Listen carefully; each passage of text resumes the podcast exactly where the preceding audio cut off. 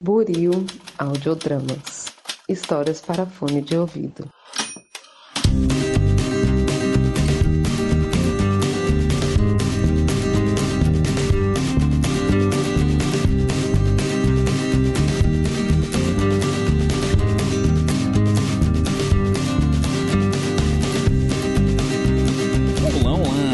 Que acaba de sintonizar em mais um episódio aqui da Rádio Oslo. Seja mais uma vez muito bem-vindo. Eu sou o Thiago Vulgo James e hoje irei apresentar mais um, talvez o último, Recados Rápidos e desta vez trazendo a tabela atualizada da última temporada do Quem Sabe Mais, bem como também explicar como funcionará de fato a quarta temporada da Rádio Oslo, se é que ela vai existir. Assim que bom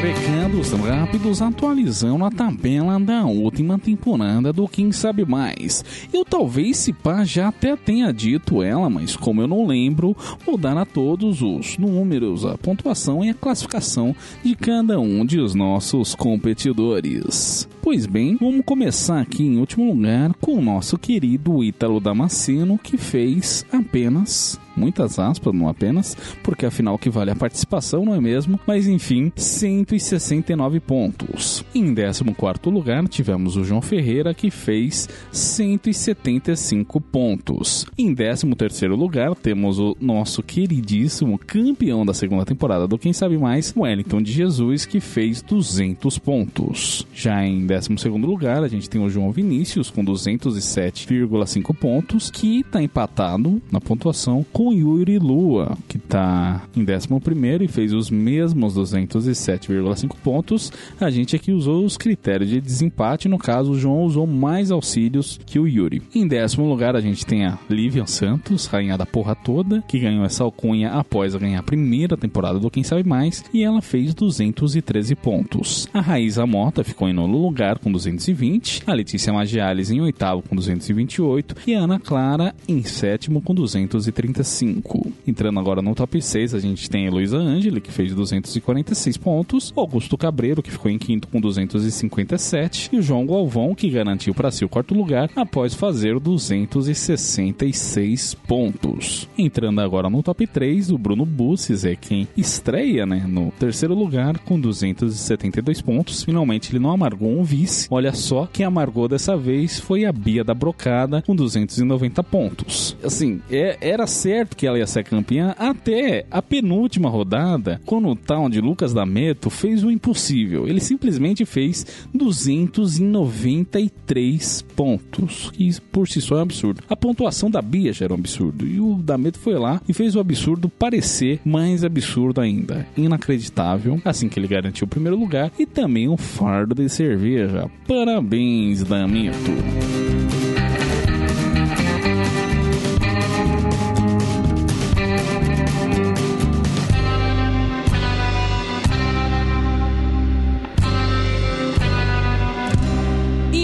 Vamos para a manchete deste episódio. A Rádio Oslo vai mesmo acabar? Bem, como todos puderam ver, a gente teve novamente mais um hiato aí na publicação de episódios no feed da Rádio Oslo, e isso se deve a uma série de fatores. Primeiro que eu queria aproveitar minhas férias, né? O final do ano foi bem puxado, o começo desse também. Tive lidar também com alguns problemas pessoais, que eu não vou entrar em detalhes, mas que acabaram me fazendo reavaliar como eu gostaria que fosse o meu 2023. Mas o que determinou de fato é, as mudanças aqui na Rádio Oslo foi justamente o progresso dos votos na enquete da retrospectiva 2022. Eu comecei dando uma boa margem de tempo para que todos tivessem justamente tempo de votar e responder, ver com calma os filmes e tal, mas a verdade é que a gente teve pouquíssimos votos menos até do que do ano passado. E não é novidade para ninguém saber que uma das paradas que eu mais gosto de produzir um podcast é justamente ter esse contato com o público. E isso acontece principalmente com essa votação, né? Eu vejo o que, que as pessoas estão sentindo, é, qual que é a temperatura, né, da nossa audiência, do que eles estão gostando, do que eles não estão gostando e tal. E eu confesso que foi bastante frustrante ver o desempenho esse ano. Tanto da enquete em si, como do número de streams dos nossos episódios. É, eu usei esse termo stream porque view não encaixa muito bem, é só áudio, né? A gente usa view para vídeo do YouTube, mas para stream, para áudio, é para podcast é mais o termo mais próximo é stream. Enfim, só explicando aqui porque que eu usei esse termo. Nenhum ouvinte marcou a gente em sua lista de Spotify Rapid de episódios mais ouvidos, nos stories, no Twitter. É, a gente teve também muitos episódios, sua grande maioria, que não bateu os dois dígitos, assim, tipo, episódio com 7, 8 strings, sabe? E o último prego no caixão foi justamente o desempenho do formulário, com apenas 23 respostas. Chegou ao ponto, gente, de eu ter que ir de contato em contato no WhatsApp e lembrar o pessoal de votar. Alguns amigos meus foram bem camaradas, responderam de imediato, mas a grande maioria sequer é, se dignou a me responder. Com isso eu quero dizer que deveria ser obrigação de todo mundo parar tudo que está fazendo e, e ouvir os episódios e responder enquete? Sim. Não, gente, eu tô brincando, é óbvio que eu tô brincando. Cada um faz o que bem entender, e por mais que eu me abstenha de fazer muitas coisas para estar tá tocando esse projeto, nem por isso as outras pessoas devam se compadecer e pararem tudo que estão fazendo e ouvir os episódios, responder as enquetes. É, não é assim que as coisas funcionam. Tem também outros podcasts saindo, muitas pessoas que eu conheço não são ouvintes de podcast, tem um número sem fim de filmes, séries, livros, músicas, enfim, elas têm que dividir o tempo com muitas coisas, inclusive trabalhar. É, é meio louco, né? Mas as pessoas também trabalham. Acreditem se quiserem, para se sustentar. E, e, eu tenho noção. Isso que eu, que eu tô dizendo é mais uma constatação do que realmente uma cobrança de fato. Se você se sente de alguma maneira ofendido porque eu tô dizendo aqui, gente, não, não tô cobrando ninguém pra ficar ouvindo e tal. Não é assim que funciona, né? No final, eu tenho noção de que o conteúdo que eu produzo é, de certa maneira, responsabilidade minha. Deveria ser papel meu atrair ou não o público, sabe? Então, no final das contas, não é que eu tô culpando todo mundo pelo desempenho da Rádio Oslo aqui, ó. justamente o contrário, uma frustração de eu não saber produzir um conteúdo que seja mais atrativo, seja mais chamativo, que aumente os números aqui, ou enfim, ó, alguma parte no meu gerenciamento da Rádio Oslo que tá meio que impedindo que a Rádio Oslo cresça, sabe?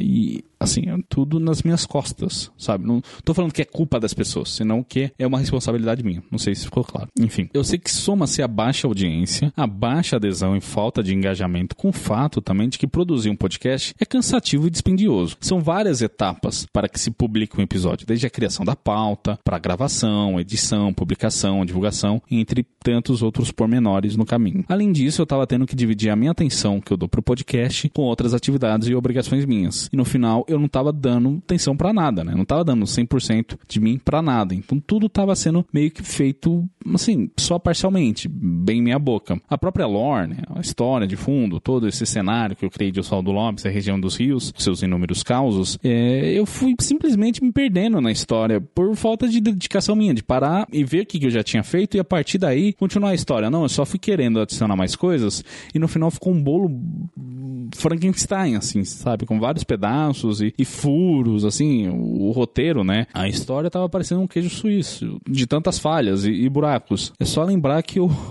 no episódio pro outro, simplesmente troquei o nome do prefeito de Oswaldo Lopes, que é um personagem bastante recorrente aqui, e eu simplesmente esqueci como era o nome do prefeito e inventei outro nome, sabe? É, o, o, próprio arco da terceira temporada não tem um desfecho até hoje. É, chegou nesse nível, assim. E eu queria ter mais tempo para me dedicar a isso, só que eu tenho que dedicar as outras coisas também, e meio que não, não tá valendo a pena, por assim dizer, sabe? Aliás, João Galvão, sim, o João Galvão do Projeto Drama, obrigado demais por ser tão paciente e topar participar desse monte de loucura que é a Rádio Oslo, sério. Você foi uma ótima adesão aí pra terceira temporada. Pena que eu não consegui dar muita continuidade. Espero um dia poder terminar essa história contigo. Mas bom, tudo isso serviu de lição para me mostrar que talvez eu devesse dar uma diminuída no ritmo das coisas, né? Nas cobranças que eu tenho para comigo mesmo. E por isso eu cogitei inicialmente de encerrar as coisas por aqui, dar um basta nisso tudo, encerrar e é isso, sabe? Partir para outra. Mas a verdade é que eu não tenho coragem. Eu, eu gosto muito de tudo que eu fiz aqui. É mais, eu tenho orgulho tenho muito orgulho de tudo que foi feito, por mais que nem sempre eu tenha dado tudo de mim, né? Tenha nem chegado perto do meu melhor, mas eu não queria que as coisas acabassem aqui, sabe? Eu gosto muito, porque lembro de vários momentos que eu tive aqui, é, seja fazendo a história, a lore de Oswaldo Lopes,